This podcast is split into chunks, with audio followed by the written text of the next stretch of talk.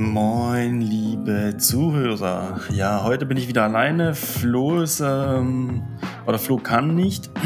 Deswegen mache ich mal eine Folge alleine. Ich glaube, er hat ja seine schon aufgenommen. Ähm, genau, ich quatsche jetzt einfach mal drauf los ähm, und erzähle so ein bisschen. Und ich habe auch Fragen gestellt, die ich dann jetzt gleich beantworte. Aber vorab erstmal das Intro.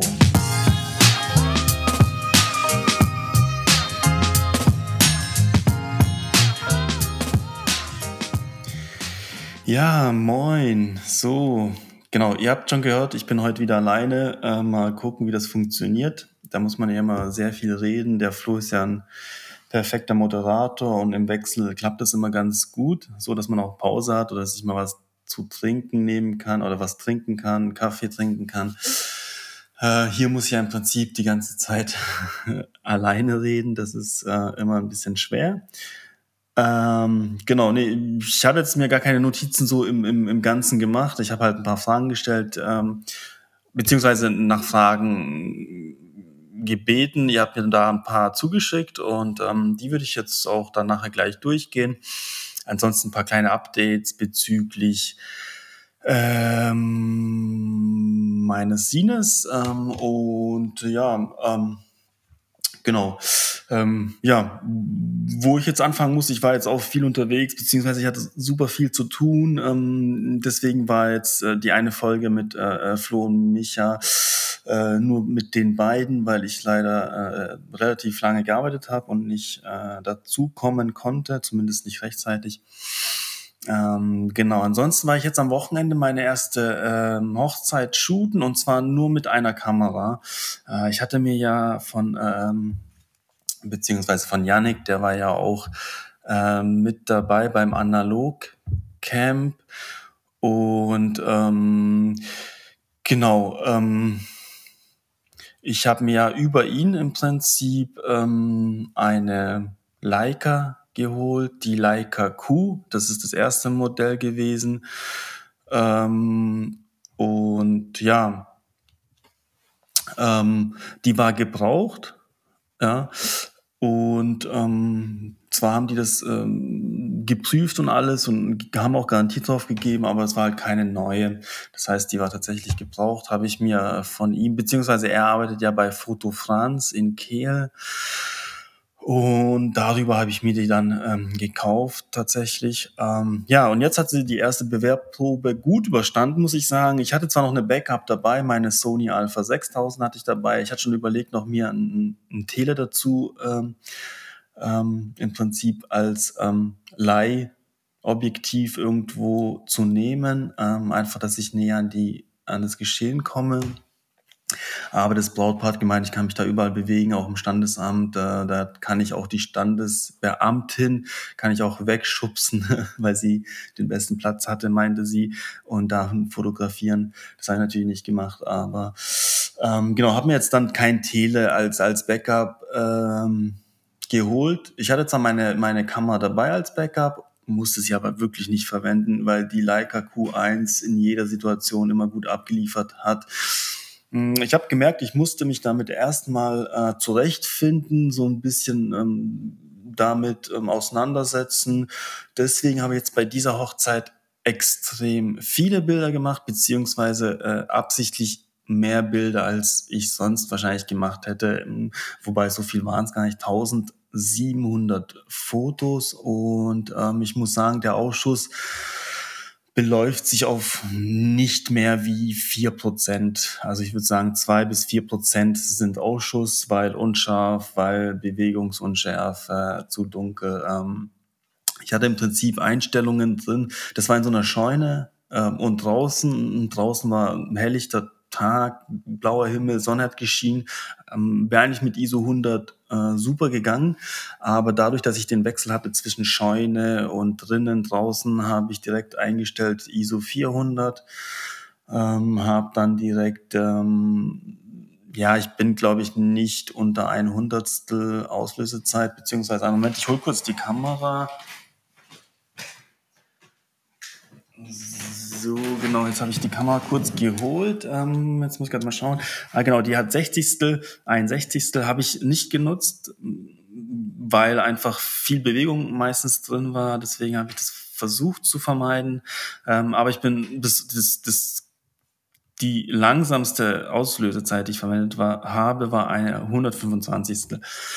Damit ging es wirklich auch in der Scheune mit, gut, die Kamera geht bis zur Blende 1.7, da muss man halt schauen, okay, 1.7 ist schon sehr, sehr, sehr wenig an Details. Ähm, wenn du nah rangehst, von weiter weg geht's, aber auch da hat sie echt immer den Fokus getroffen. Äh, das heißt, ich habe mich immer zwischen Blende 2 und 4 bewegt, ISO 400 und 125. Das hat ganz gut funktioniert. Ich bin auch mit den Fotos echt super zufrieden. Ich habe schon die ersten bearbeitet.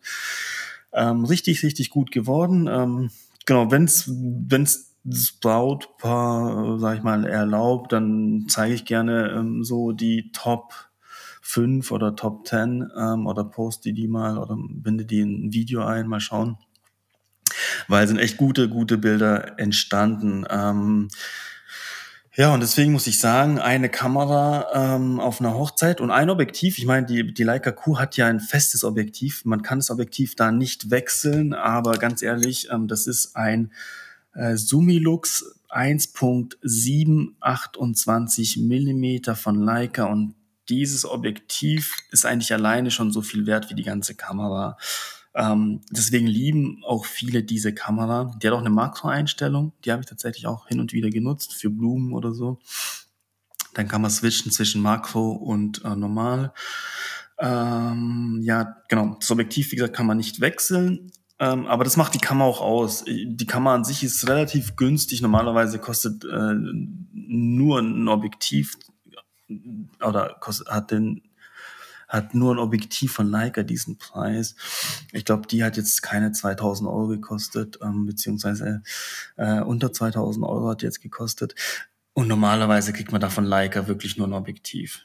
Der Body, nehmen wir eine M6, der ist äh, schon mittlerweile weit drüber. Mm, und so kriegt man einfach Kamera und ein extrem gutes Objektiv für relativ wenig Geld, muss ich sagen. Ähm, und ja, also für Hochzeiten werde ich die jetzt immer nutzen. Ich werde natürlich immer ein Backup dabei haben, falls da irgendwas kaputt sein sollte, falls was nicht gehen sollte, ähm, möchte ich auf jeden Fall noch eine Kamera haben, die ich nutzen kann. Ähm, empfehle ich auch jedem. Ähm, am besten wäre natürlich auch eine Kamera mit zwei, äh, mit zwei ähm, äh, Speicher, äh, Speicherkarten-Slots, ähm, dass die auf beide Karten gleichzeitig schreibt, falls mal eine Karte kaputt ist. Ansonsten, was man machen kann, man nimmt einen Laptop mit und speichert äh, die Bilder der Speicherkarte immer mal wieder als Backup auf dem MacBook oder auf dem ähm, Laptop. Ähm, genau, das ist noch so eine kleine Sicherheit, aber nimmt auf jeden Fall zwei Kameras mit, wenn ihr eine Hochzeit shootet, ähm, einfach als Backup. Genau, nee, ich bin wirklich, äh, muss, sagen, muss ich sagen, wirklich zufrieden, werde ich auch weiterhin machen. Mm, also eine Kamera geht super easy für eine Hochzeit, auch nur ein Objektiv. Ähm, geht super easy. Ähm, ihr müsst ja natürlich vorher ein Bild machen, okay, wie sieht die Location aus, wie sieht äh, der Raum, der Standesraum aus, äh, auch der Standesamtraum, ähm, wie viele Leute sind da, äh, wo, darf, wo darf ich überall hin, wo möchten wir Bilder machen. Macht euch einen Überblick vorab, ähm, damit ihr genau wisst, wo ihr wann steht. Ähm, genau, also die, die am Samstag nach dem Standesamt war am Freitag und am Samstag war dann die freie Trauung äh, mit den Gästen in der Scheune und da habe ich auch schon mal vorab geschaut, okay, wo sitzen die Gäste, wo kommt das Licht her, was kann ich mit dem Licht machen? Das war so, so hinter dem Brautpaar äh, war so ein richtig schönes Scheunenfenster, wo die Sonne durchschien, ähm, genau in die Gesichter der ähm, Gäste. Hm, genau, das habe ich so hm, direkt vorher mir ein paar Pläne gemacht, wie ich das gerne in Szene gesetzt haben möchte. Und ähm, habe es mir vorher angeschaut, habe auch geschaut, wo werde ich stehen, was für Bilder werde ich machen. Auch das Brautpaar, die Brautpaarbilder haben dort stattgefunden, bevor die Gäste kamen. Auch da habe ich mir kurz ein Bild gemacht, wo möchte ich die beiden fotografieren, was müssen sie machen, äh, wo ist ein schöner Platz, was sieht gut aus. Ähm, genau, und dann habt ihr auch gar keinen Stress, muss ich sagen. Ähm, oder müsst ihr euch nicht stressen, weil dann läuft's von allein. Ähm, ja, das erstmal dazu. Ähm, jetzt muss ich natürlich erstmal die ganzen Bilder fertig bearbeiten. Das heißt, ich bin da jetzt immer eingespannt. Nach der Arbeitszeit oder am Wochenende werden dann äh, die ein oder anderen Bilder bearbeitet. Und genau, mal gucken. Ich hoffe natürlich, dass ich die ein oder anderen oder das ein oder andere Foto zeigen darf. Gerne auch, wenn die sagen, ah, lieber nicht. Ich habe auch Bilder, wo man sie nicht erkennt. Vielleicht so einfach vom Look her, von der Tiefenschärfe, dass ihr mal einen Eindruck habt, wie die Leica so ähm, agiert. Genau. Ja, ansonsten habe ich von dem lieben Michael, der ja im, ich glaube, im letzten Podcast äh, etwas über seine Drucker erzählt hat, Uh, sorry, ich habe die Folge noch nicht hören dürfen können. Uh, Mache ich natürlich noch. Uh, bin gespannt, was er da zu erzählen hat. Und er hat mir eine Kamera zugeschickt, weil er ja mitbekommen hat, ich habe in einem, in einem Podcast habe ich erwähnt, ich habe eine Mittelformatkamera und eine Kleinbildkamera. Die kleine die Kleinbildkamera, also 35 Millimeter, ist eher so eine Point-and-Shoot. Ich kann da nichts einstellen. Ich kann höchstens den DX-Code am, also an, am Film selber verändern, wenn er einen hat. Wenn er keinen hat, nimmt sie ja ISO 100. Ansonsten habe ich da keine Einstellmöglichkeiten außer Blitz an, Blitz aus. Und auf Reisen habe ich ja gesagt, also wenn ich mir noch eine Kamera zulege, ist es eine 35 Millimeter Kamera, aber eine, wo ich im Prinzip ähm, Einfluss auf ISO habe, Einfluss auf Blende habe und auf die Verschlusszeit. Das heißt, wo ich alles so einstellen kann, wie ich es gern hätte. Im Prinzip eine Spiegelreflexkamera die halt ein bisschen kompakter ist, also nicht so ein riesen ähm, Apparat, weil das primär für Reisen gedacht ist. Genau, da habe ich äh, das im Podcast erwähnt, dass wenn ich mir eine noch holen sollte, dann ist es eine, wo ich halt noch Einstellungsmöglichkeiten habe. Und er hat mir jetzt, ähm, er hat jetzt ein paar von den Kameras, weil er sie liebt, äh, und hat mir jetzt eine zur Verfügung gestellt, dass ich die einfach mal teste. Äh, und zwar ist es die Canon EOS 300V und ähm, das Objektiv, das kann man auch für digitale Kameras, ich, ich hatte das auf der Digitalkamera tatsächlich mal, damals an meiner Canon, äh, hatte ich auch das Objektiv. Das ist ein Canon ähm, EF 40 mm 2.8 STM, ähm, hat auch einen Makrobereich, geht bis äh, 30 Zentimeter nah Einstellungsgrenze. Ähm, genau, das Objektiv hat er mir da drauf gemacht und ja, die Kamera an sich ist schon kompakt, sieht, ist sehr leicht, sieht gut aus. Ähm, übrigens ist da ähm, auch ein kleiner Display hinten dran, wo man dann alles einstellen kann. Und ähm, ja, jetzt ähm, bin ich schon gespannt, wie die Kamera agiert und, und wie sie so an sich äh, funktioniert. Ähm, ich habe sie noch nicht getestet. Wie gesagt, die kam äh, jetzt diese Woche erst an. Ähm, und äh, ja, wie gesagt, muss ich jetzt erstmal soweit testen. Also auf den ersten Eindruck sieht sie sehr solide aus. Ähm, ist nicht die hübscheste, das sagt er auch, aber ganz ehrlich, sie ist kompakt. Mit dem flachen Pancake 40 mm Objektiv ist sie auch gar nicht so wirklich breit muss mal gucken, oder ihr schaut einfach mal äh, in Google, ähm, wie die Kamera aussieht, die silbern. Ähm, und ich kann da halt alles einstellen. Und was, genau, was mir noch wichtig war, Autofokus. Also nicht nur, dass ich alles einstellen kann, wie ich es gerne hätte, sondern dass die Kamera auch einen guten Autofokus hat, weil ich gemerkt habe, bei dem Erstellen vom Sine aus Vietnam, da hatte ich ja meine Contax G1 dabei, super coole Kamera, super gut. Der Fokus, also der Autofokus hat immer funktioniert. Ähm, leider ist die Kamera einfach ein bisschen anfällig und eigentlich auch nicht so für Reisen gedacht. Ähm, ich hatte auch immer Angst, dass ich damit irgendwo anstoße und, und sie ist sehr klein und liegt auch sehr klein in der Hand und, und da hat man immer Angst, dass man irgendwie, keine Ahnung, irgendwas kaputt macht. Ähm, ja, die Qualität der Bilder ist natürlich super, aber wie gesagt, die ist sehr anfällig und daher nicht so richtig zum Reisen gedacht, zumindest nicht, wenn man da irgendwie durch Regen, durch Schlamm, durch, keine Ahnung, Staub äh, und sonstiges, ähm, oder man hat irgendwie Sonnencreme im Gesicht oder auf den Händen. Da habe ich auch nie Lust gehabt, die Kamera dann zu verwenden. Ähm, ja, die war halt sehr anfällig, genau. Und die Kamera hat im Prinzip auch einen Autofokus und ähm, ja, ich bin gespannt tatsächlich. Ich, ich hoffe vielleicht, dass ich sie morgen, also heute ist Samstag, morgen ist Sonntag, dass ich sie morgen mal testen kann. Ansonsten spätestens nächstes Wochenende, äh, dass ich damit mal losziehe und ähm, werde natürlich berichten, wie sie ist. Wenn sie gut ist, dann ja, dann hole ich mir die einfach für Reisen, weil einfach äh, der Autofokus echt viel ausmacht. Gerade man, also ich habe es gemerkt, zum Beispiel in Vietnam, da geht alles so schnell. Da, da, da ist ein, ein guter Fotomoment ist unter einer Sekunde, wo man reagieren muss. Manchmal hat man ein Zehntel einer Sekunde Zeit, das Foto zu machen. Und da kannst du dich noch manuell fokussieren. Es funktioniert nicht, zumindest nicht mit einer Blende, die klein ist. Und dass dann auch das im Fokus ist, was man gerne im Fokus haben möchte. Vielleicht geht es mit einer Leica M6, keine Ahnung, wenn man, wenn man geübt ist, bestimmt. Ähm, kann man dann auch manuell fokussieren und auch schnell fokussieren. Aber ähm, für mich ist einfach der Autofokus da in dem Sinne wichtig, dass ich einfach ähm, ja, dass mir diese Momente nicht entgehen, die ich gerne fotografieren wollen würde, gerade auf Reisen. Äh, und in Vietnam habe ich ja sehr viel mit der Contax G1 gemacht, weil da einfach so viel los war, so viele Menschen, so viele Motorroller, so viele Begegnungen. Ähm, es ist so viel passiert in kürzester Zeit und da musste ich einfach auf den Autofokus zählen. Und ähm, genau, deswegen ähm, bin ich gespannt auf die Kamera und auf den Autofokus, auf die Qualität. Er ist sehr begeistert. Ich habe auch schon mal ein bisschen auf Instagram unter dem Hashtag von der Kamera geschaut. Ähm, die Bilder, die da so zu sehen sind, sind alle super scharf, super gut. Und ja, bin ich mal tatsächlich ähm, gespannt, Ansonsten ähm, hat meine Frau vor kurzem hier auf der Straße, wenn man kennt's ja, ganz oft da sind da irgendwelche Kartons oder Boxen und dann steht da drauf zu verschenken. Meistens ist da Müll drin, tatsächlich.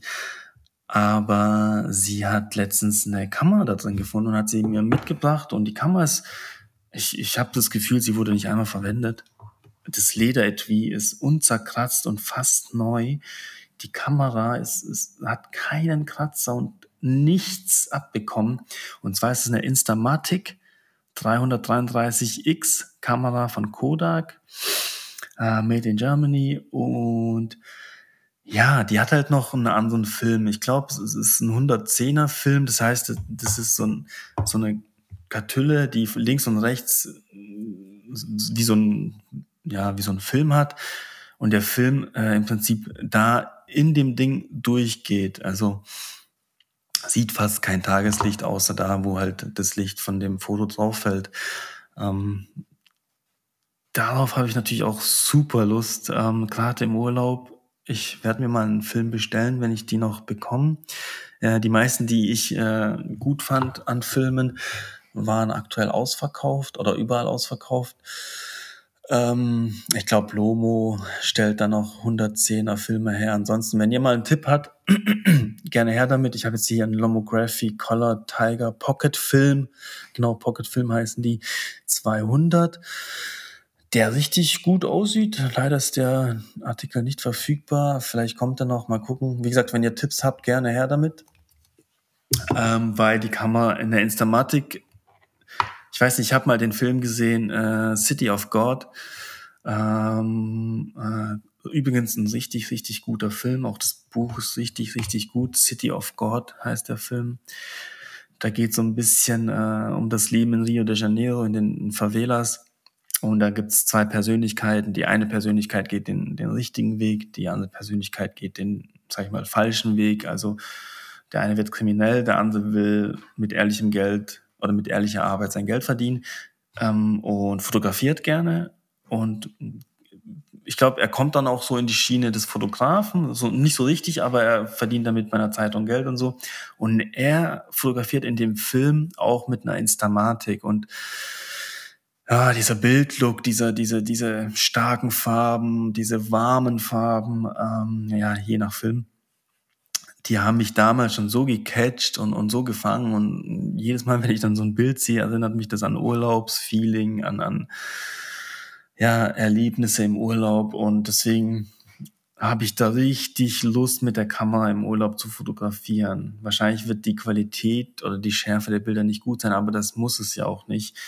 Ähm, Gerade das macht ja bei dieser Kamera den Charme aus, ähm, dass man dann einfach ähm, Schnappschüsse, Momentaufnahmen von Familie, Freunden, was auch immer im Urlaub damit macht und dadurch das Bild einfach, ähm, ja, einfach ein bisschen mehr Emotionen weckt, dadurch, dass es nicht perfekt ist, dass, dass die Farben so grell sind, dass, dass, dass die Wärme oder dass, dass, dass sehr viel Wärme im, im Bild ist. Ähm, wie gesagt, je nach Film. Und da habe ich richtig Lust, die Kamera jetzt im Urlaub mal mitzunehmen mit einem Film und äh, ein paar Fotos zu machen. Ich bin gespannt ähm, und freue mich sehr, die Kamera auch zu testen. Jetzt habe ich doch mehr Kameras, als, als ich wollte, aber es ist jetzt gar nicht so schlimm. Ich kann da ja ganz gut differenzieren. Also wenn ich dann losziehe, dann nehme ich immer nur eine Kamera mit. Der Rest bleibt im Auto oder sonst wo. Und ähm, genau, gerade im Urlaub finde ich, sind so, ähm, sind die Fotos sehr wichtig. Ähm, Übrigens bin ich demnächst mal im Live-Fernsehen zu sehen, Ende des Monats. Und ich sage euch, wenn es soweit ist, mehr darüber. Da wird es auch um das Thema Urlaub und Urlaubsfotografie gehen. Ähm, mal gucken, da werde ich da auch was dazu erzählen, weil gerade im Urlaub finde ich, also sagen wir es mal so, die meisten Menschen fotografieren im Urlaub ähm, und zwar gerade im Urlaub oder gerade da fotografieren viele sehr viel und haben immer die Kamera dabei, wo sie sonst die Kamera nie mitnehmen. Ähm, und man kennt's, ja, dann, dann nehmen sie die Kamera mit, gehen an den Strand, keine Ahnung, nach Mittagessen, äh, nach dem Frühstück meistens, so gegen 12 Uhr, gehen die erst an den Strand, dann nehmen sie die Kamera mit, dann ist es ein Strand, dann sagen sie, ja, komm, stell dich doch da hin, guck in die Kamera, lächel, machen sie ein Foto von, von der Frau oder Freund oder was, wem auch immer, mit dem Strand im Hintergrund, der voller Menschen ist oder voller Handtücher bei 12 Uhr Mittagssonne, wo man in die Kamera guckt. Das Bild wird man in zehn Jahren vielleicht einmal angucken und sagen, ach, guck mal, hier waren wir in dem Urlaub. Aber man wird mit dem Bild keine Emotionen verbinden, außer mit dem Urlaub. Und das ist immer schade, finde ich. Deswegen, ähm, ich kann euch gerne mal ein paar Tipps geben. Also zum Beispiel, dass ihr, äh, ich will jetzt nicht zu viel erzählen. Wie gesagt, ähm, im Live-Fernsehen werde ich dann auch was dazu erzählen. Ansonsten ähm, planen Flo und ich ja sowieso mal einen kleinen Fotokurs zu kreieren. Da wird es auch das Thema ausführlich ähm, besprochen, weil es einfach ein Thema ist, wo die meisten Menschen sich mit identifizieren, die jetzt ansonsten mit Fotografie nicht viel am Hut haben.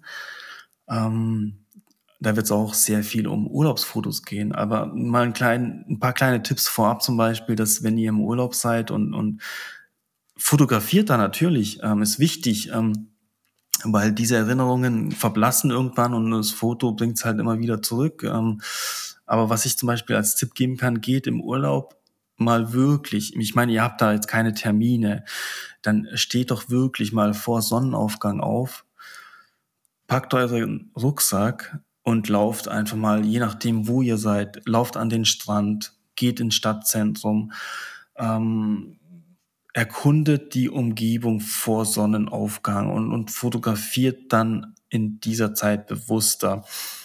Ähm, und wenn die Sonne aufgeht, ähm, habt ihr vielleicht einen schönen Ort, wo ihr den Sonnenaufgang genießen könnt und fotografieren könnt. Und ähm, mal ein Beispiel von mir. Ich war in, in Vietnam, in Hanoi habe ich das natürlich jeden Tag fast gemacht, weil ich meine, wenn ihr sagt, ja, das ist so früh, hey, ihr könnt euch mittags an den Strand in die Liege äh, flezen und dort eine Stunde schlafen oder zwei Stunden schlafen. Also ihr könnt den Schlaf ja problemlos nachholen. Deswegen, ähm, ja, zum Beispiel habe ich in Hanoi, bin ich ganz oft früh morgens aufgestanden, äh, vor Sonnenaufgang und war richtig baff. Also hätte ich niemals, niemals hätte ich das gedacht, dass ich das erlebe, was ich erlebt habe. Und zwar bin ich morgens, ich weiß nicht, um 5 Uhr aufgestanden, bin raus und wer in Hanoi schon mal gewesen ist, da brauchst du normalerweise äh, Augen zu und über die Straße, weil sonst kommst du nicht rüber. Es sind so viele Menschen, so viele Motorräder, Motorroller, Autos unterwegs, dass du lange warten kannst, bis die Straße frei wird. Ähm, da musst du einfach, ich habe mir übrigens sagen lassen, da muss man einfach konstant in einer Geschwindigkeit laufen und gar nicht links rechts schauen. Das machen dann die Verkehrsteilnehmer. Die sehen ja, du läufst, die sehen, wie schnell du läufst und die können dann abschätzen, okay, in zwei Sekunden bist du dann da, also fahren die links lang oder rechts lang oder umfahren euch. Das heißt, ihr dürft niemals anhalten und niemals schneller werden. Äh, wie gesagt, ein Tempo und einfach laufen. Am besten Augen zu. Genau. Und so ist halt überall dort. Also es ist sehr viel los, sehr viele Menschen. Es, sind so viele Eindrücke in kürzester Zeit. Ich habe mich auch ganz oft mal auch aufs Hotelzimmer oder ins Hostel zurückgezogen für ein paar Minuten, einfach um die kurz wieder die an die Stille zu gelangen. Äh, weil da auch viel gehupt wird, dann wird da viel geschrien und diskutiert und verkauft und ähm, ja, es ist viel los. Ähm, in anderen Ländern wahrscheinlich genauso, Indien und keine Ahnung, gibt es das wahrscheinlich auch überall. Deswegen ähm, bin ich daher mal morgens los und bin raus auf die Straße und es war leer. Es war komplett nichts los. Ich, ich habe keine Ahnung wieso. Vielleicht fangen die erst alle um zehn an zu arbeiten. Ähm, also nicht, wie es in Deutschland ist. Da ist ja meist um sechs schon was los, außer sonntags. Übrigens, wenn ihr in der Stadt schöne Fotos machen wollt, morgens geht Sonntag früh vor Sonnenaufgang in die Stadt nichts los. Da könnt ihr auch den Marktplatz ohne Menschen fotografieren. Genau. Und so war es in Hanoi auch. Ähm, es war einfach nichts los. Also so, dass ich äh, ganz andere Bilder machen konnte. Teilweise liefen da Hühner auf der Straße. Ähm, das Bild ist auch in meinem Sinne übrigens wo davor sie normalerweise mittags äh, hätten die das keine paar Minuten überlebt, da hätte sie jemand überfahren, weil so viele Leute da unterwegs sind und wenn da dann die Hühner zwischen den Autos, das geht nicht gut. Aber morgens war so wenig bis gar nichts los, dass dann Hühner auf der Straße gelaufen sind. Ähm, klar, die ersten haben so diese Stände aufgebaut, so mehr oder weniger. Ähm, also es war ganz, ganz anders als es mittags oder abends der Fall ist. Und es hat mich so geflasht, dass ich das wirklich dann gesagt habe, okay, das mache ich jetzt immer, dass ich so früh aufstehe und mir immer eine andere Ecke der Stadt aussuche, um, um so ein bisschen in, in Szene zu setzen, weil es ein ganz anderes Bild gab. Da hatte man plötzlich auch irgendwie eine Straße äh, mit den ganzen Holzhütten und dazwischen die Wolkenkratzer, ohne Menschen, ohne Autos. Das ist ein ganz anderes Bild wie mit tausend Motorrollern. Ähm, genau, deswegen macht es im Urlaub gern, dass ihr morgens vor Sonnenaufgang loszieht an Strand. Ähm, je nachdem, wo ihr seid, habt ihr entweder Glück und, und die Sonne geht genau im Meer auf. Wenn jetzt Richtung Atlantik, Frankreich geht, dann ist natürlich, geht da die Sonne im Meer unter, also geht sie auf der anderen Seite hoch. Aber auch dann gibt es manchmal ein ganz schönes Bild, weil wenn man dann aufs Meer fotografiert, hat man kurz vor Sonnenaufgang diesen lilanen, blauen, rosa, pinken Himmel, mit dem meistens ist das Meer, weil dann der Wind ja von der anderen Seite kommt oder ähm, gar kein Wind ist, dann ist es Meer bis auf die Wellen spiegelglatt. Ähm, der Strand ist leer, es sind keine Menschen am Strand, außer ein paar Angler oder Surfer oder was auch immer. So, dass ihr ein ganz anderes Bild machen könnt im, in eurem Urlaub und ihr werdet euch an dieses Bild erinnern, weil ihr halt etwas gemacht habt, weil ihr sonst was ihr sonst nicht machen würdet vor Sonnenaufgang, rausgehen im Urlaub. Außer es gibt welche, die machen das, äh, weil es vielleicht mittags zu heiß ist und gehen dann joggen oder wandern. Aber wie gesagt, ähm, an dieses Bild werdet ihr euch echt lange erinnern, an diesen Moment, an dieses Erlebnis. Und es wird ein ganz anderes Bild sein. Also ein Bild mit einem menschenleeren Strand, was ihr mittags nicht habt, mit einem schönen Licht, mit einer schönen Stimmung. Ähm, wenn ihr jetzt nicht am Strand seid, geht in die Stadt, genau das Gleiche. Dann wird wahrscheinlich die Stadt ein bisschen ruhiger sein, es wird weniger los sein. Wenn ihr Glück habt, findet ihr sogar einen Markt. Ich war mal auf der Dominikanischen Republik mit dem Kumpel und wir waren ein bisschen feiern gewesen und ähm, so lang, bis die Sonne aufgegangen ist und sind dann irgendwann raus aus dem Club und haben gedacht, okay, komm, wir gehen mal Richtung Meer und sind auch plötzlich in so einem Hafen gestanden, ähm, in so einem Fischerhafen und dann waren da ganz viele Fischer unterwegs und haben ihren Fisch schon äh, von den Schiffen rübergebracht äh, auf den Markt und dann kam ein LKW mit Eis, dann wurde das Eis verteilt und ja, dann, dann gab es da von großen bis kleinen Fischen Leute, die große Fische auf der Schulter getragen haben. Das war total ein total geiles Erlebnis, was man mittags einfach nicht erlebt hätte, weil dann dort einfach Totenstille ist, weil nach, nach neun Uhr ist dann dort auch Sense und Finito. Ähm, genau, deswegen geht morgens, wenn ihr einen Hafen habt, geht gerne an den Fischerhafen morgens, dann ist da richtig Leben und richtig was los und auch da dann ein ganz anderes Bild, ein ganz anderes Erlebnis. Sowas werdet ihr wahrscheinlich im, im normalen Urlaub sonst nicht erleben. Mm, genau, also das ist so mein Tipp, weil viele sagen so, ja, wir gehen dann abends den Sonnenuntergang fotografieren, aber erstens ist das das Motiv, das am meisten fotografiert wird weltweit. Jeder fotografiert den Sonnenuntergang. Und ähm, wenn ich mal ein Foto vom Sonnenuntergang anschaut, sagen wir mal, ihr habt das am Strand fotografiert, dann werden da immer Menschen im Bild sein. Also äh, der ganze Strand ist abends voll. Wenn, wenn, also ich kenne es aus Frankreich, wenn ich in, in Frankreich äh, zum Sonnenuntergang an den Strand gehe, dann ist der Strand komplett voller Menschen, die mit Decken da im Sand liegen und auf den Sonnenuntergang warten und ihn auch fotografieren. Ähm, deswegen macht es mal anders und fotografiert den Sonnenaufgang im Urlaub. Ähm, was ähm, keiner bis die wenigsten machen werden. Und ähm, ihr dadurch einfach ein ganz anderes Bild äh, von der Stadt, von dem Land, von der Region, von dem Strand bekommt. Ähm, ja. Genau, das ist so, so, ein, so, ein, so ein Tipp, den ich habe. Ähm, und ja, ansonsten ähm, kann ich ja gerne gleich noch was zum Signet sagen. Ich will jetzt gleich nur kurz einen Schluck Kaffee nehmen, weil ich jetzt auch viel geredet habe und es noch relativ früh. Ähm, so, genau. Ähm, nee, ich würde dann direkt zum Sine, glaube ich, kommen und dann eure Fragen beantworten, die ihr mir gestellt habt. Ähm, ich habe jetzt die zwei Testversionen von meinem Sine bekommen. Ähm, das war einmal ein dickes Papier, ähm, ich glaube, das war ein mattes Papier und einmal ein dünnes Papier, das ist ein bisschen glänzender. Und ich liebe dieses dünne Papier. Ähm, das fühlt sich richtig an wie ein Magazin, was ich auch möchte. Also soll nicht wie so ein Buch sein, das, das, womit man einen erschlagen kann, weil das andere ist, glaube ich, doppelt so schwer wie das mit den dünnen Blättern.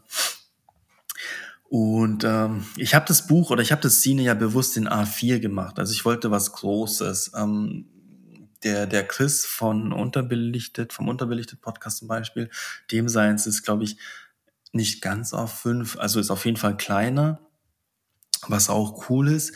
Aber ich wollte wirklich bewusst ein großes Buch haben, wo man die Bilder auch sieht äh, und habe es in A4 gewählt oder Format A4, Softcover und hatte ein bisschen Angst, was die Qualität der Fotos angeht, weil ich meine, das sind ja trotzdem noch analoge Fotos und ich habe damals nicht alle Fotos in Top-Qualität scannen lassen, wie ich es jetzt mache. Damals war das eher so das günstigste, was ich versucht habe ähm, zu nehmen, weil ähm, auf dem Handybildschirm sind es trotzdem noch scharf und auf Instagram.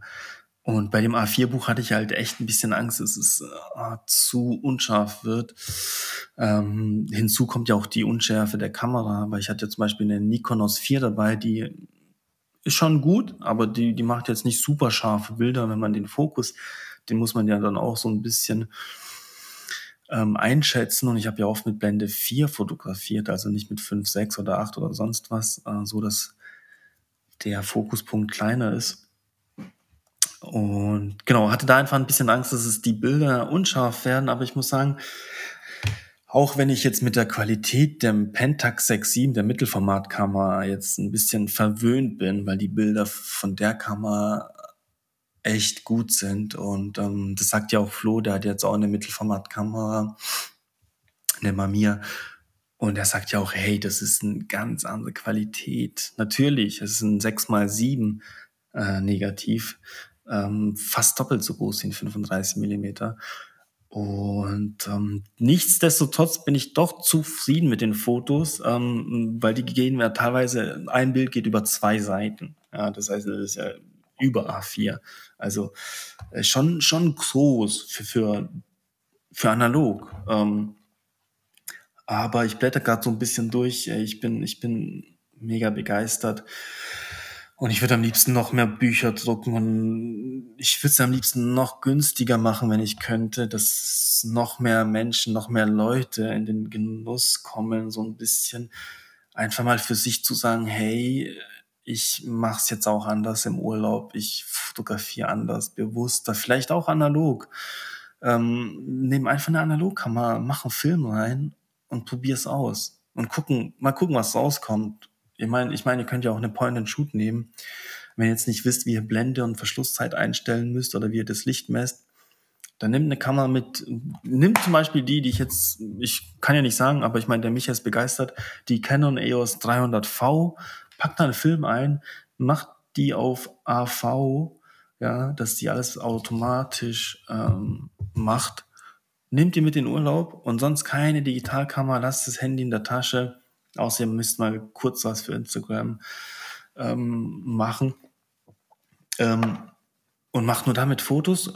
Und wenn ihr zu Hause seid, gebt ihr den Film ab und schaut, was daraus geworden ist. Und wenn die Bilder kommen, ich bin mir hundertprozentig sicher, werdet ihr euch ewig daran erinnern und werdet mit den Bildern viel mehr Emotionen verbinden.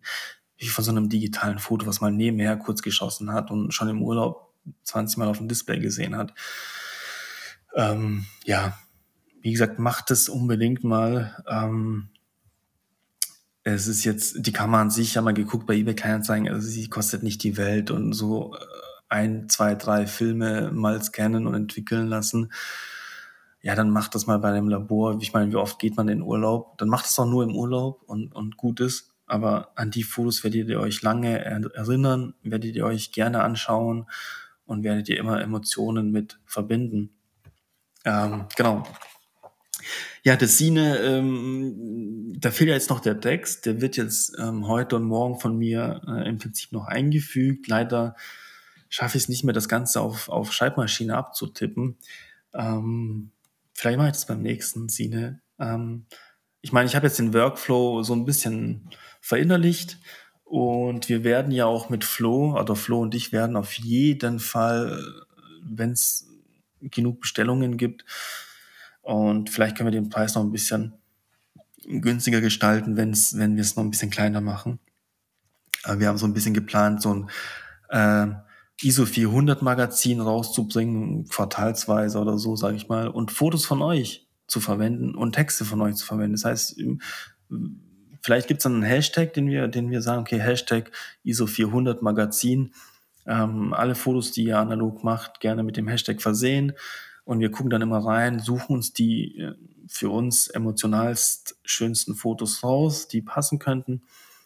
Ähm, schreiben euch an und ihr könnt uns gerne dann einen kleinen Text noch zusammenfassen, egal ob über euch, über das Bild, über eure Werdegang, warum ihr analog fotografiert, Ganz egal, einfach nur einen kurzen Text. Und dann haben wir halt gedacht, dass wir im Magazin euer Bild und euer Text pro Seite ein, ein Bild, ein Text veröffentlichen, dass eure Bilder oder dass die Bilder von der Community einfach so ein bisschen mehr verbreitet werden, weil die gehen oft runter auf Instagram, gerade jetzt, wo der Algorithmus einfach ähm, auf Videos, auf Reels abzielt, was echt schade ist, weil ich meine, so viel Fotografen stecken so viel Arbeit in ihr Hobby, in ihre Leidenschaft, stecken so viel Liebe rein und dann kriegt das Bild halt nur zehn Likes.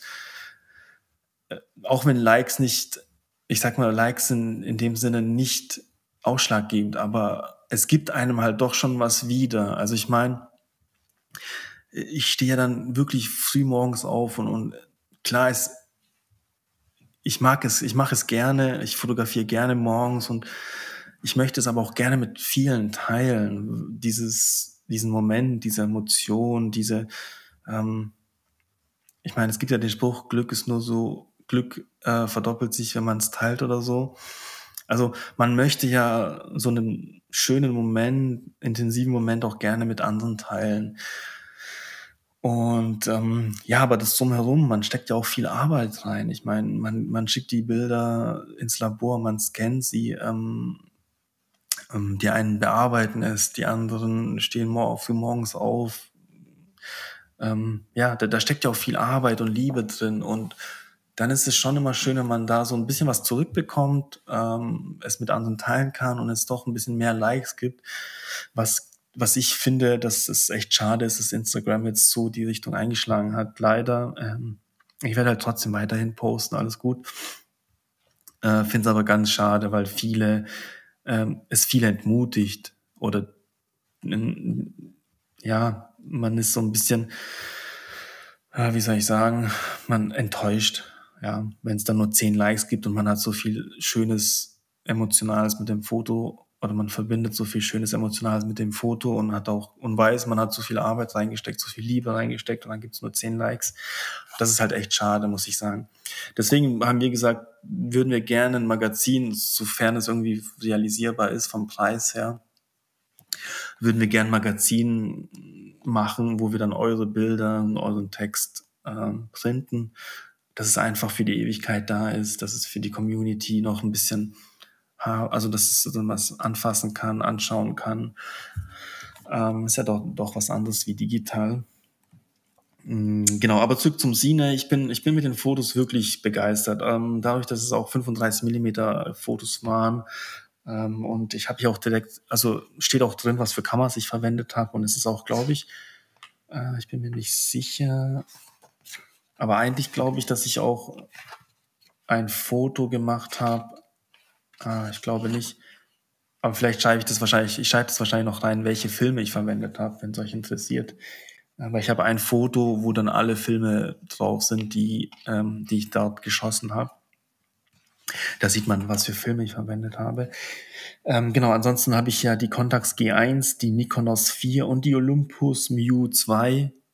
Das sind die drei Kameras, die ich für das Cine verwendet habe. Und dafür ist die Qualität in, in doppelt A4 schon sehr, sehr, sehr, sehr gut. Ich bin zufrieden. Ähm, wie gesagt, der Text kommt noch rein und dann, ich hoffe, dass es morgen fertig ist, soweit vom Layout, vom Text, ähm, dass es dann in den Druck gehen kann und von dort auch direkt an euch verschickt wird. Und dann bin ich echt äh, begeistert, was, was die Leute sagen. Vielleicht kann ich euch wirklich dazu äh, inspirieren, mal im Urlaub nur analog zu fotografieren oder bewusster zu fotografieren oder anders zu fotografieren. Auf jeden Fall bin ich schon sehr gespannt ähm, und sehr zufrieden und da steckt so viel Liebe drin. Ähm, das habt ihr euch, das habt ihr mir, also allein schon so viele Bestellungen, wie ich jetzt habe, hat, hat es schon sich so gelohnt, diese Nächte, die ich da durchgemacht habe mit dem, mit dem Layout, mit dem Text. Ich meine, ich habe auch den Text Leuten geschickt, die haben sich damit auseinandergesetzt, die haben den noch korrigiert, umschrieben. Ähm, ja, es sind so viele Leute mit involviert und, und so viel Zeit von mir und so viel Liebe von mir. Und mit dieser Vielzahl an Bestellungen ähm, gibt es mir einfach wieder echt ein schönes Gefühl wieder und, und ähm, dieses Buch oder diese Szene wird halt ähm, irgendwie echt ewig in Erinnerung bleiben. Ich werde es wahrscheinlich auch öfter einfach selber durchblättern und auch anderen Leuten zeigen, mitbringen. Und bin schon echt stolz, muss ich sagen, ja, darauf, dass ich das durchgezogen habe.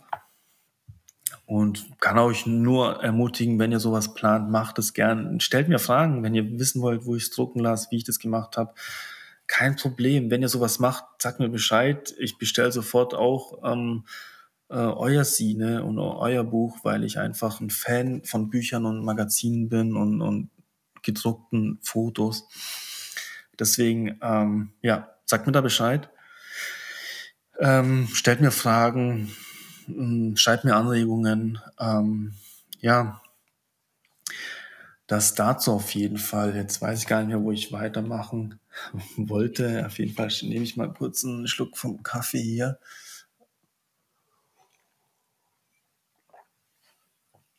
So, genau. Ach so, dazu noch. Ähm, ich habe ja gesagt, die ersten 25, 25 Bestellungen von dem Sine. Ich habe hier noch ein paar Prints aus Vietnam. Die habe ich damals, ich habe damals, glaube ich, alle Fotos, fast alle Fotos printen lassen auf Fotopapier, auf, ich glaube, Fuji-Fotopapier. Auch bei meinem Filmlab. Ähm, übrigens sind auch die ganzen Bilder da drin von meinem Filmlab gescannt und entwickelt worden. Ähm, nichtsdestotrotz hätte es Tobi auch von, von Urban Filmlab genauso gut gemacht. Ziemlich sicher. Ähm, übrigens kriegt ihr bei ihm aktuell jetzt im Juli noch Rabatt mit dem Rabattcode ISO 400 Ja, ähm, das heißt, schickt ihm gerne eure Filme, lasst sie dort scannen, entwickeln, was auch immer und benutzt den Rabattcode ISO 400. Wenn ihr den nicht findet oder so, irgendwie Probleme habt, äh, schreibt mir, Flo oder Tobi oder Urban Film Lab. Das ist alles gar kein Stress. Ähm, genau, und ja, also wirklich super geiles Bild. Auf jeden Fall die ersten 25 Bestellungen kriegen. Da werde ich dann unter denen, werde ich dann die ganzen Prints, die ich hier noch so rumliegen habe, verlosen. Und entweder packe ich sie euch mit in die Sendung oder sende es persönlich von, von zu Hause aus an euch. Ähm, die Variante mit dem Buch zusammen wäre natürlich die bessere dass ihr es direkt zusammenbekommt. Da muss ich aber davor natürlich zur Druckerei, die ist in Stuttgart und die verschicken das Ganze auch. Also die kriegen dann die Adressen und machen auch den Versand äh, für mich, ähm, so dass ich denen die Bilder vorab dann bringen müsste. Wenn ich das mache, hab, wurde ich auch schon gefragt, ob ich das Sine äh, signiere. Kann ich gerne dann machen. Äh, dass ich dann signiere das Ganze und ähm, ja, deswegen, ich hoffe, dass ich dann vorab noch zur Zuckerei komme. Ansonsten ähm, kriegt ihr die Prints auf jeden Fall, die, die ihn gewonnen haben. Ich muss mal gucken, ob ich das live mache oder auf Instagram. Wahrscheinlich schon, dass ich dann, ähm, ich muss nur gucken, wie ich das, äh, wie ich das äh, organisiert bekomme. Ähm, aber wahrscheinlich doch mit den Namen. Ich kann ja die Namen rauskopieren, äh, den Nachnamen auf einen Buchstaben kürzen mit Punkt, ähm, wegen dem Datenschutz. Beziehungsweise müsste ich euch auch sowieso markieren oder irgendwie äh, erkenntlich zeigen. Nee, ich guck mal, wie ich das mache auf jeden Fall. Ähm, aber wie gesagt, unter den ersten 25 Bestellungen werden alle Prints, die ich hier rumliegen habe, ähm, auch die, die nicht mit Vietnam in Verbindung stehen, verlost. Es muss jetzt alles raus. Ähm, ich will sowieso jetzt neue Prints bestellen, auch jetzt hier für die Wand hinter mir. Da fehlen ein paar Bilder im Bilderrahmen. Da muss jetzt auch ein neues Bild her, ähm, weil die anderen einfach schon sehr alt sind und ich auch viele gute neue Bilder habe. Genau. Das wird alles verlost dann ab, 5, ab den, für die ersten 25 Bestellungen und mal gucken, vielleicht verlose ich auch so noch ein Senior oder hier und da mal ein Print. Ähm, das weiß ich noch nicht. Muss ich mal schauen, wie ich das mache. Ähm, ja, Deswegen, ähm, ich bin gespannt, was ihr sagt. Ich bin sehr froh. Äh, ähm, ich schaue es mir sehr gerne an, die Bilder und auch die unscharfen Bilder mit der Nikonos, wenn ich den Fokus nicht getroffen habe. Trotzdem haben die so eine Magie, das ist so unfassbar, ähm, dass ich da echt zufrieden bin, muss ich sagen. Ja. Ja, genau. Ansonsten, ähm, Ganz kurz, ich würde auch direkt zu den Fragen switchen, die ihr mir gestellt habt. Oder vielleicht gibt es in der Zwischenzeit auch neue Fragen. Ich sehe gerade ganz viele Nachrichten. Ähm, eine Nachricht war zum Beispiel, äh, wie machst du das mit Filmen Flu im Flug, am Flughafen? Aber die Frage haben wir, glaube ich, schon letztens in zwei Podcast-Folgen beantwortet. Ähm, so richtig, also es gibt so die, es gibt so ganz neue Scanner, da steht dann aber auch dran, dass man damit keine Filme scannen sollte. Ich glaube, die heißen X-Ray, ich bin mir aber wirklich nicht zu 100% sicher. Ich glaube, in Deutschland gibt es nur an Berlin äh, diese Scanner, gerade aktuell an dem neuen Berlin-Flughafen. Wenn ihr da mehr wisst, gerne Bescheid geben. Aber wie ich es in Vietnam gemacht habe, das kann ich euch sagen. Ich habe meine Filme genommen, ich habe die Filme nicht handchecken lassen, weil ähm, die Option hatte ich damals irgendwie nicht auf dem Schirm. Was ich aber wusste, was mir auch viele gesagt haben, hey, pack die Filme nicht in das Hauptgepäckfach oder in, in das Hauptgepäck, das im Flugzeug im Gepäckraum verstaut wird, weil die Scanner sind nochmal einen Ticken stärker, weil die müssen dicke Koffer, dicke Taschen, meistens durch mehrere Klamotten durchscannen. Ähm, somit sind die einfach äh, stärker eingestellt als die Scanner, die man mit Handgepäck oder beim Handgepäck verwendet, ähm, weil der legt ja auch Handy und Uhr und so rein und alles am meistens so ein bisschen ähm, ausgebreitet. Und die Scanner sind halt nicht so stark von, dem, von den Strahlen her. Und deswegen habe ich den Tipp bekommen, hey, pack deine Filme ins Handgepäck. Das habe ich dann auch gemacht. Ich habe die Filme ins Handgepäck gepackt und bin ja von, von Frankfurt nach äh, Dubai, von Dubai nach Hanoi, von Hanoi wieder zurück nach Dubai und von Dubai wieder nach Frankfurt. Das heißt, die wurden ja schon mehrfach gescannt und ich hatte mit den Fotos wirklich gar keine Probleme. Also das war 2017. Ich glaube, die Scanner, die damals waren, sind auch jetzt noch an, in Frankfurt. Äh, ich bin mir nicht sicher, ob die schon aufgerüstet haben. Ähm, ich glaube es nicht. Auf jeden Fall hatte ich mit Handgepäck und, und Filmscan im Handgepäck ähm, keine Probleme. Ja, also man sieht gar nichts auf den Fotos, was darauf zu, zurückzuführen ist. Ja, ansonsten ähm, äh,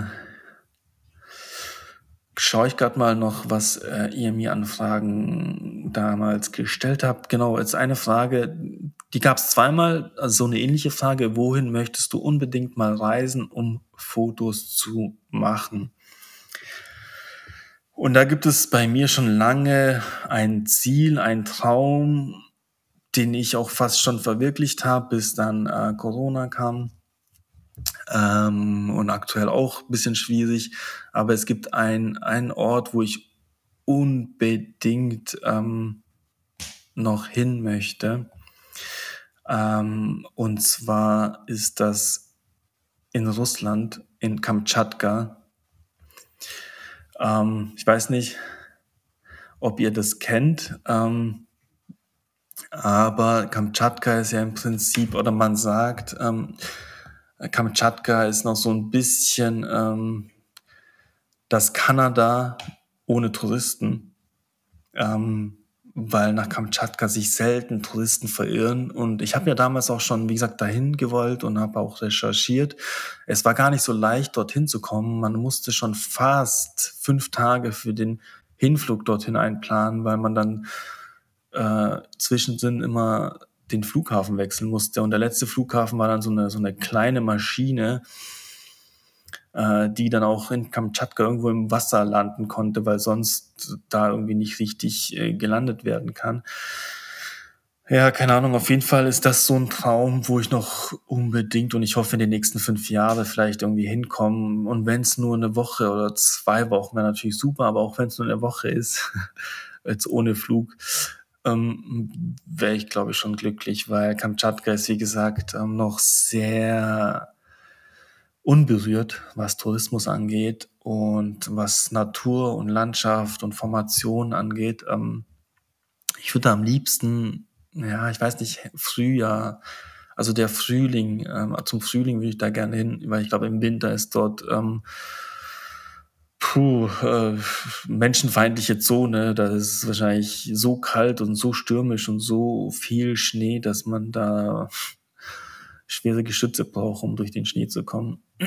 Übrigens habe ich da auch schon geguckt, es gibt Guides, ja, die holen dich dann am Flughafen ab und das kann man auf eigene Faust erkunden, aber wenn man jetzt nicht viel Zeit hat, ist so ein, so ein Guide, der sich dort auskennt, einfach Gold wert. Und er hat auch gesagt, der hat dann so eine, so eine, ähm, wie so eine Pistenraupe, wo man hinten dann im Prinzip Gepäck und Menschen, wo, wo, wo sie Platz haben. Und mit dieser Pistenraupe wären wir dann irgendwie kilometerweit ins Landesinnere auf so eine Holzhütte gefahren.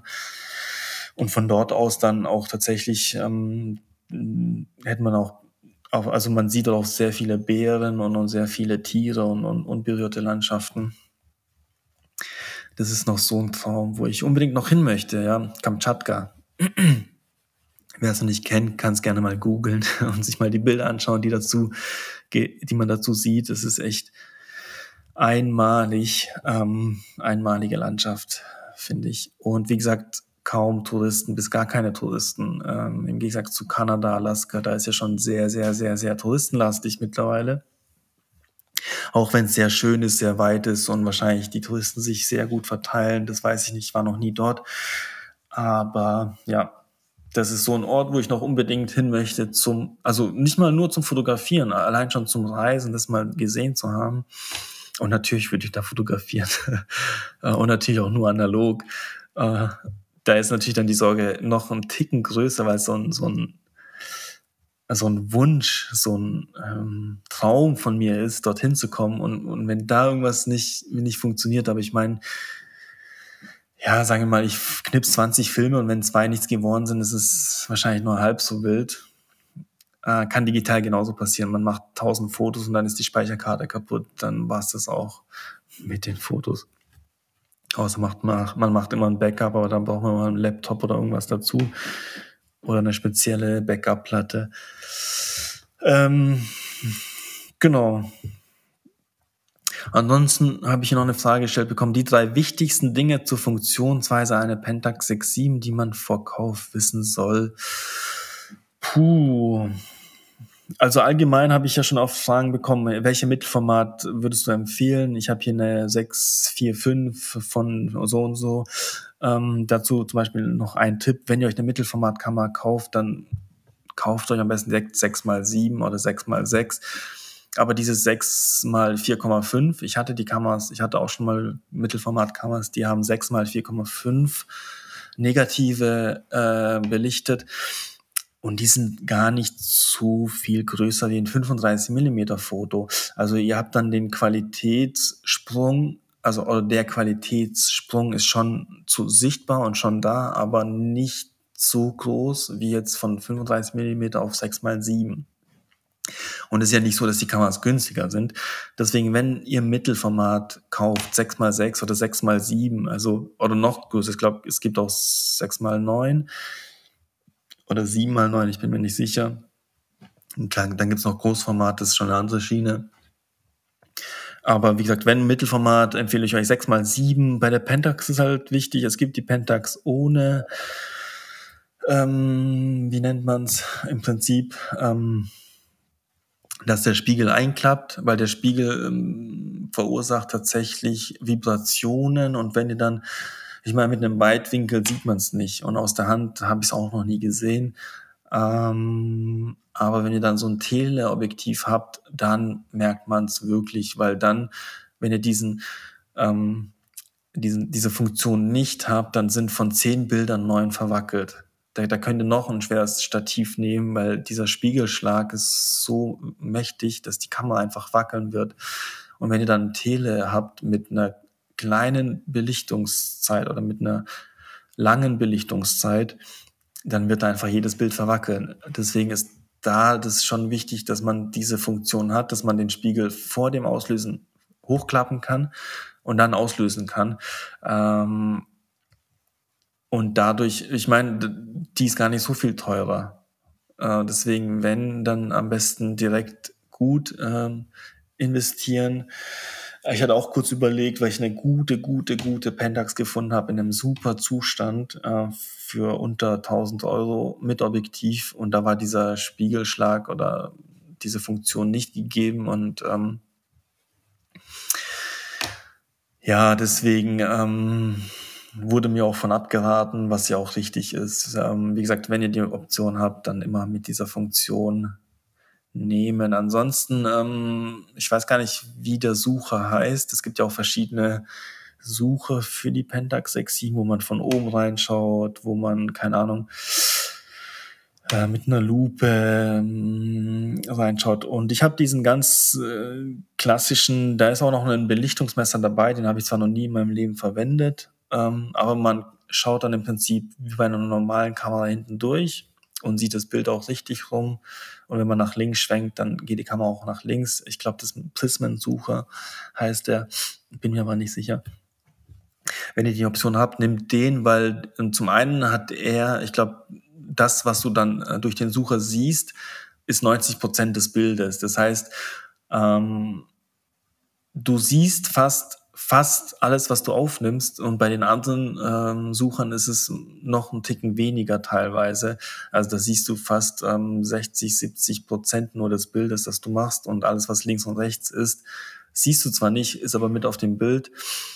Und bei diesem Prismensucher, es heißt er, glaube ich, ähm, oder ja, ich weiß nicht, also wie gesagt, genau weiß ich es nicht, aber auf jeden Fall sieht man da 90 Prozent des eigentlichen Bildes und die 10 Prozent, ja gut, das ist dann halt, ja, muss man sich dazu rechnen. Ohne ist auch gar nicht so schlimm. Deswegen, das würde ich auf jeden Fall bei der Pentax 6.7 euch ans Herz legen. Genau, ansonsten hier Flughafen und Filmrollen, das habe ich ja schon beantworten oder beantwortet. Wie geht man da am besten vor? Wie gesagt, entweder ihr lässt es von Hand checken, mittlerweile kennst die Leute am Flughafen und die meisten machen da auch das Ganze wahrscheinlich mit.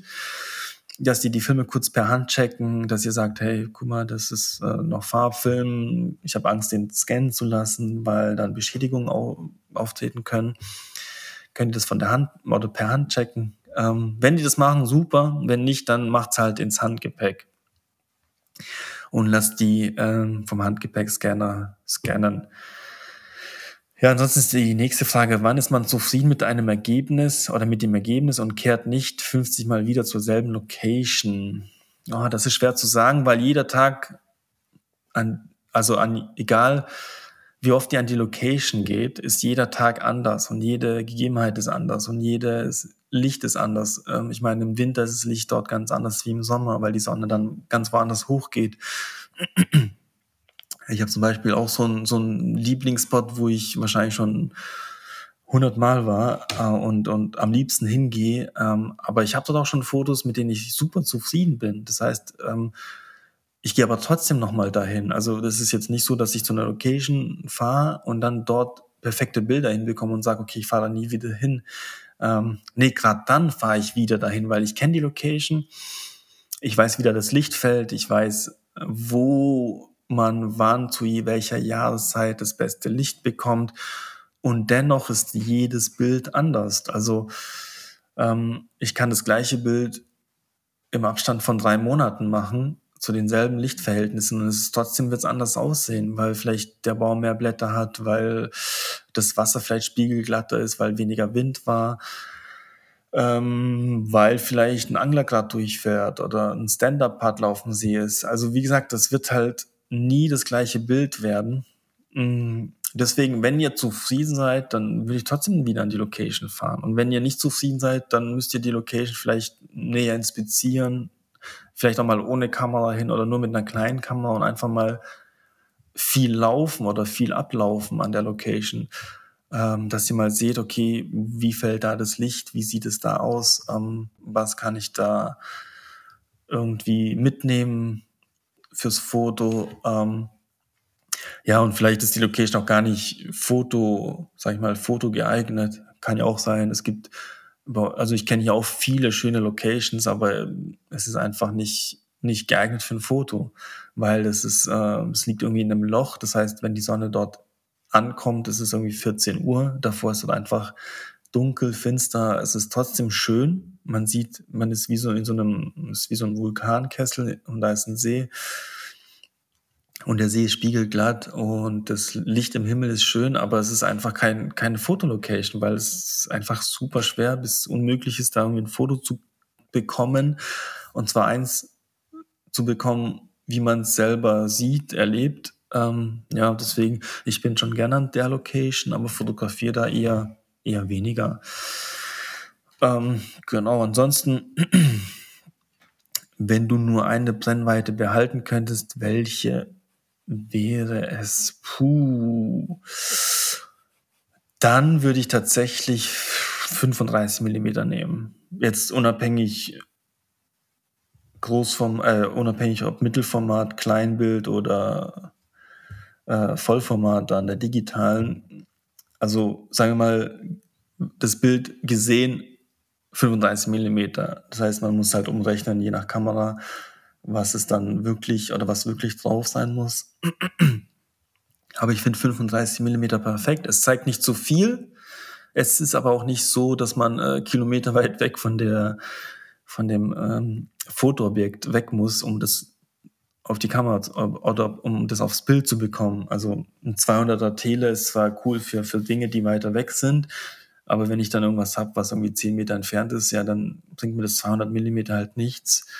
Ähm, und 12 Millimeter nutze ich auch ganz gerne, aber dann ist da meistens so viel auf dem Bild, dass man so nah ran muss und, und ähm, gar nicht die Details ausblenden kann, die im Vordergrund eher langweilig störend sind. Ähm, Deswegen ist, glaube ich, meine Brennweite so 35 Millimeter, vielleicht 28. Also ich sag mal so zwischen 28 und 35 ähm, würde ich, glaube ich, mich so einreihen. Schwer zu sagen, sagen wir 30, goldene Mitte. 30 Millimeter ähm, wäre so perfekt für mich. Ähm, genau, ansonsten hier nochmal die Frage Traumreiseziel zum Fotografieren. Ja, habe ich auch schon erwähnt, ist die ist Kamtschatka. Äh, Meinungen zu Flohmarkt, Funden aktuell. Habe in Amsterdam eine Contax T2 für zwei Euro gekauft. Ja, die werde ich gleich löschen. Nein, Spaß, alles gut. Äh, sehr geil. Da hatte eine mal richtig, richtig, richtig Glück. Ähm, muss auch mal sein. Hatte ich ja auch schon. Ähm, Flohmarkt ist top. Also so kleine Flohmärkte, so unscheinbare Flohmärkte ähm, oder Hinterhof-Flohmärkte, keine Ahnung. Immer, immer gucken, ob ihr da irgendwelche analoge Kameras habt und, und da werdet ihr meistens immer ein Schnäppchen finden, weil die Leute nicht wissen, wie viel es wert ist, weil die Leute nicht wissen, ob es noch funktioniert, auch gar keine Lust haben, es vorher zu testen und sagen so, ja, okay, komm, mach mal 20 Euro und wenn sie nicht geht, ist es nicht so schlimm. Und wenn sie geht, dann viel Spaß damit, dann bekommt sie wenigstens ein zweites Leben. Ähm, also, wenn ihr eine günstige, schöne analoge Kamera haben wollt, dann Flohmärkte, weil im Laden, die, die Shops wissen natürlich, was die Kameras wert sind. Ähm, und auf so großen Flohmärkten wissen es die Leute meistens auch. Also es ist wirklich nur so kleine Hinterhof-Flohmärkte. Äh, Gibt es ja ganz oft mittlerweile, dass dann Leute in ihrem Garten oder in ihrer Einfahrt dann so einen Flohmarkt veranstalten. Und da einfach mal wieder gucken und schauen und äh, da findet ihr sicher auch euer Schnäppchen. Ähm, genau, jetzt schauen wir mal, ob ihr heute noch Fragen gestellt habt an mich. Ähm,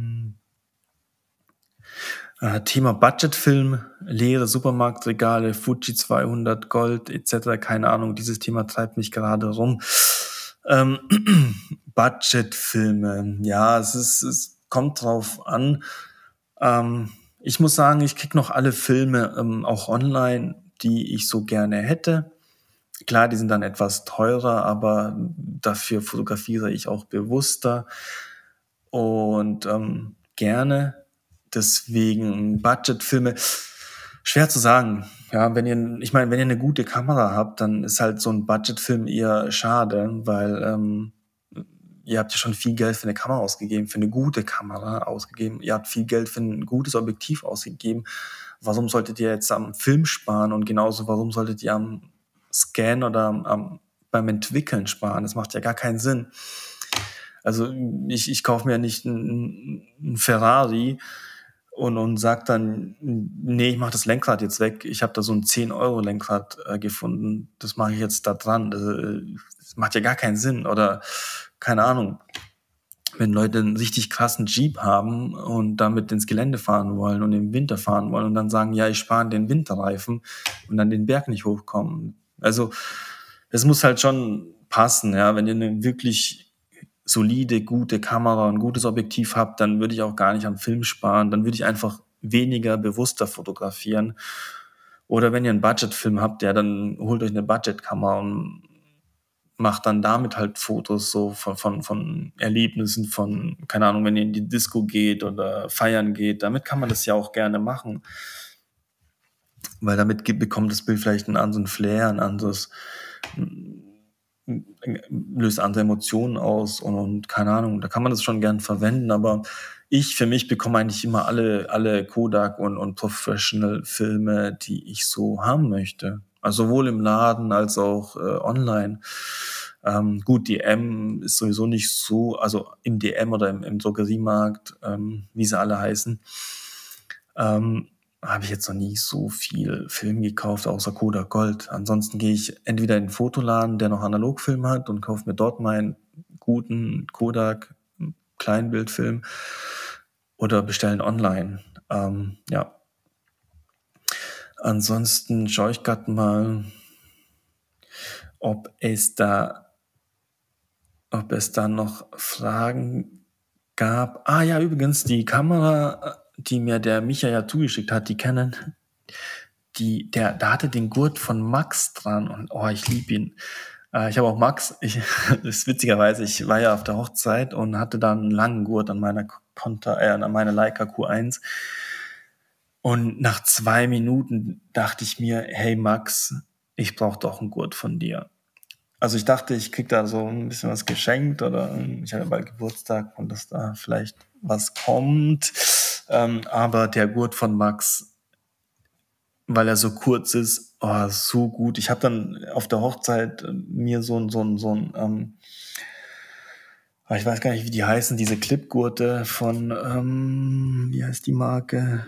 Ach, komm jetzt nicht drauf. Das sind so Clips und dann klippt man die rein und dann kann die Gurte wechseln. Und ich habe da so einen Gurt, den kann man ganz kurz machen. Zwar nicht so kurz wie der von Max, leider, aber den kann man schon sehr kurz machen. Und das habe ich dann auf der Hochzeit gemacht. Das heißt, ich hatte die Kamera um den Hals hängen, aber die hing halt nicht irgendwie auf Hüfthöhe, wo ich dann Angst hatte, dass ich äh, beim Vorbeugen das ganze Ding an den Tisch knalle, sondern die hing dann halt relativ unterm Gesicht äh, am Hals und hat nicht gestört und ich hatte nicht Angst, damit irgendwo anzustoßen. Und sie war immer griffbereit, sie war immer angewiesen. Ähm, richtig cool. Deswegen, ich werde von Max den Gurt ähm, auf jeden Fall bestellen oder habe auch schon bestellt. Äh, richtig, richtig gut. Also wie gesagt, ähm, diese kurzen Ledergurte, ein Traum, weil man kann die Kamera einfach um den Hals hängen und loslaufen und nicht um die Schulter. Auch um die Schulter habe ich immer Angst, dass ich da irgendwie an die Ecke stoße und dann die Kamera äh, komplett äh, kaputt mache. Deswegen ähm, auch da im Urlaub werde ich den Gurt nutzen. Ähm, super cool. Ja, so ein kurzer Gurt, ähm, zack um den Hals, los geht's. Perfekt. Ja, Micha, danke dir, dass ich das auch hier nochmal testen durfte zur Kamera. Ansonsten gab es, glaube ich, auch gar keine Fragen. Ähm, genau, ansonsten ähm, muss ich gerade mal schauen, ob ich sonst noch ein Thema habe. Ich glaube soweit auch gar nicht. Ich freue mich natürlich, wenn nächstes Mal der Flo wieder am Start ist, wenn wir zu zweit wieder aufnehmen. Ach so, vielleicht noch eine Sache. Ich war ja letztes Mal wieder fotografieren und ähm, ich wollte wieder an meinen Lieblingsspot, das ist der Schluchsee. Ähm, da habe ich so ein paar Ecken, die ich liebe und wollte dahin und bin auch dahin gefahren. Auf dem Weg dahin war schon sehr, sehr neblig. Das hat angefangen bei Titisee, also so gute 15, ich glaube 15, 20 Kilometer entfernt, 15 eher. Ähm, da war schon sehr, sehr, sehr neblig und richtig starker Nebel und ich habe mich schon sehr gefreut und bin weitergefahren und kurz vor Sonnenaufgang, ich glaube so, ja, 10, 15 Minuten vor Sonnenaufgang bin ich am Schluss hier angekommen, war ein bisschen zu spät dran, sage ich, äh, gebe ich ehrlich zu. Und habe dann gemerkt, am Schluchsee ist gar kein Nebel. Und der Schluchsee ist auch nicht spiegelglatt, weil es so windig war. Und dachte mir so, okay, das macht vielleicht keinen Sinn zum Fotografieren. Ähm, Moment, ich nehme mal einen Schluck vom Kaffee, bevor er kalt wird. Ja, genau.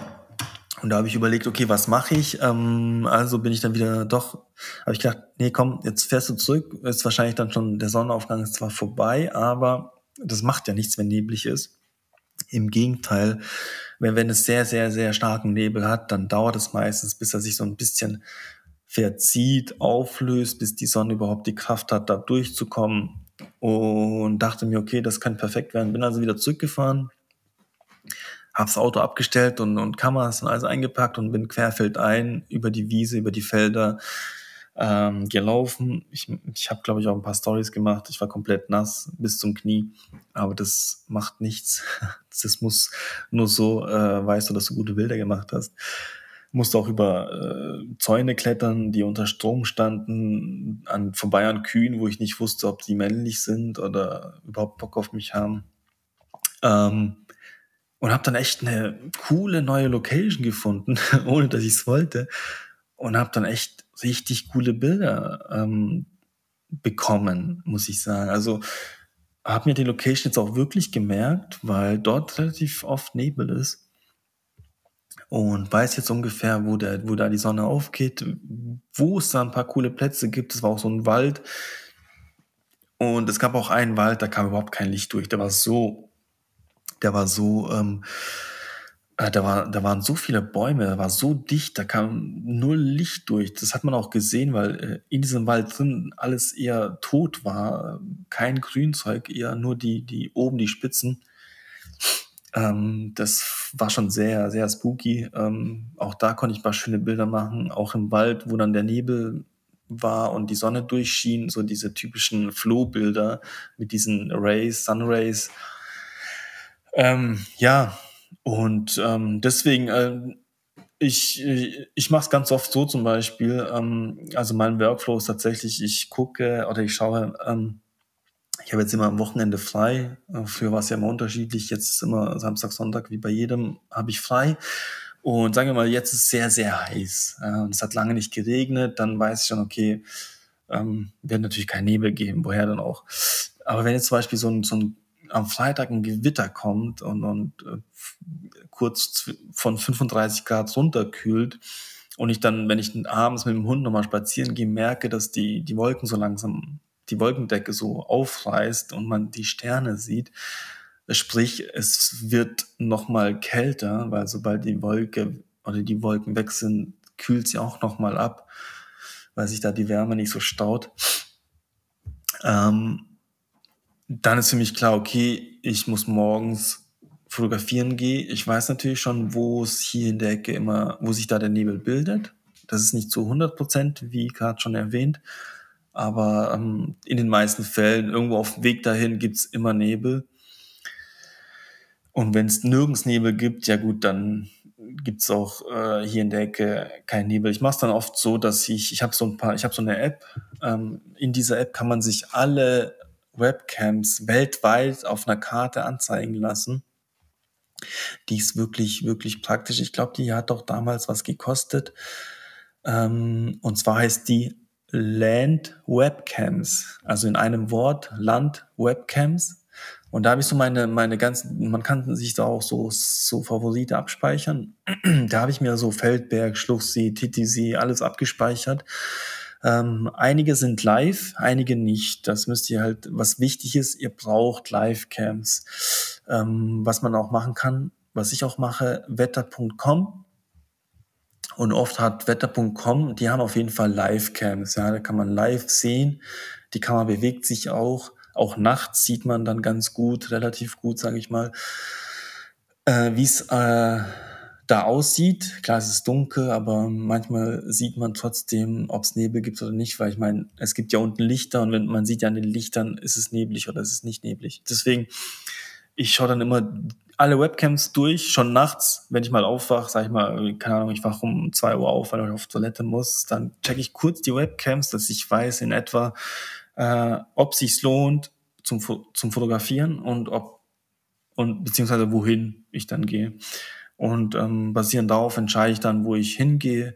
Ähm, nutze dann nebenher noch die ähm, Meteo Blue Wetter-App und die Windy Wetter-App. Dann an beiden sieht man so ein bisschen, wie kalt es wird nachts. Also wenn zum Beispiel tagsüber 35 Grad hatte und dann nach dem Gewitter nachts 10 Grad werden ähm, oder noch kälter, dann ist für mich auch klar, okay, dann bildet sich Nebel. Bei Windy, bei der Wetter-App Windy kann man sogar einstellen, dass man Nebel anzeigen lassen kann. Wobei da, wenn, wenn man da Nebel angezeigt bekommt, dann ist es auch meistens relativ starker Nebel, ähm, wo teilweise die Sonne oder teilweise die Sonne nicht durchkommt. Ähm, genau, aber die zwei Apps checke ich dann auch nochmal nebenher zusätzlich zu den Webcams und fahre dann und dann morgens weiß ich dann ungefähr, wo ich hinfahre und fahre dann auch los. Abends wird auch schon der Rucksack gepackt. Dann habe ich schon alles vorbereitet, äh, muss nur den Rucksack packen, ähm, vielleicht noch heißes Wasser kochen für einen Kaffee.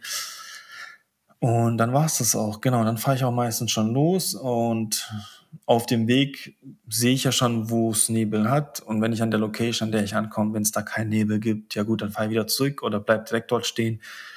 Ähm, ja, das ist so mein Workflow. Also ich check immer die, die Webcams. Manchmal sieht man auch schon nachts in der Webcam, okay, es gibt doch keinen Nebel und dann entscheide ich, okay, dann ähm, fahre ich nicht morgens zum Fotografieren, dann gehe ich lieber so ein bisschen raus und schlafe aus oder ähm, probiere es trotzdem. Ist unterschiedlich, je nachdem, wie lange ich nicht fotografieren war oder wie, wie viel Lust ich habe.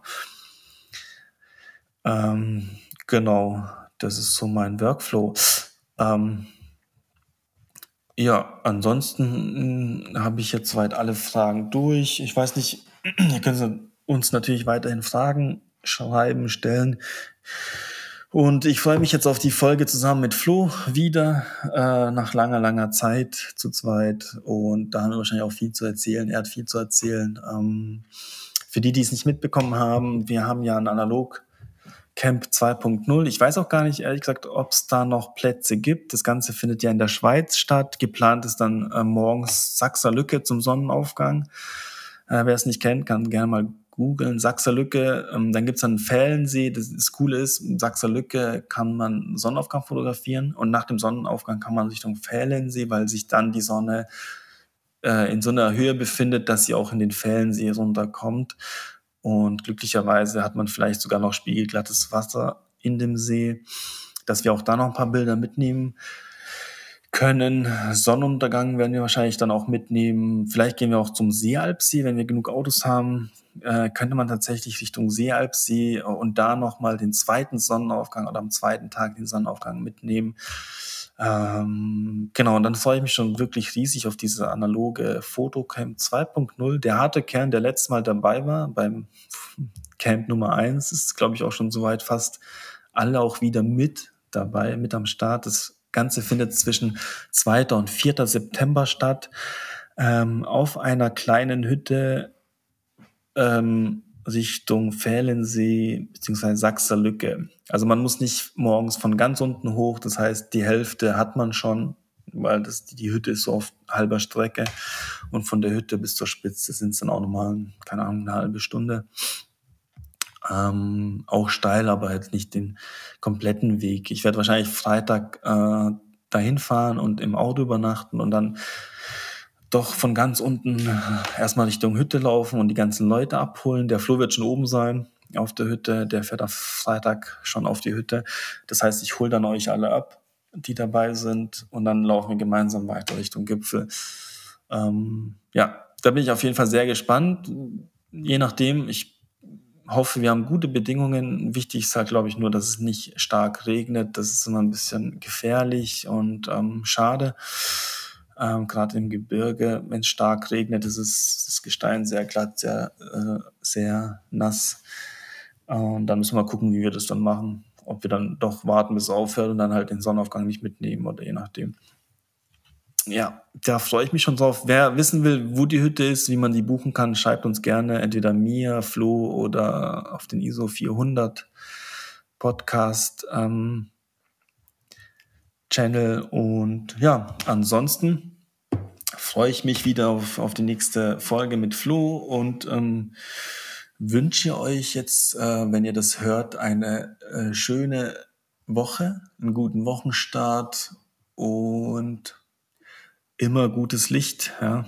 Also, ich danke euch. Bis zum nächsten Mal. Ciao, ciao.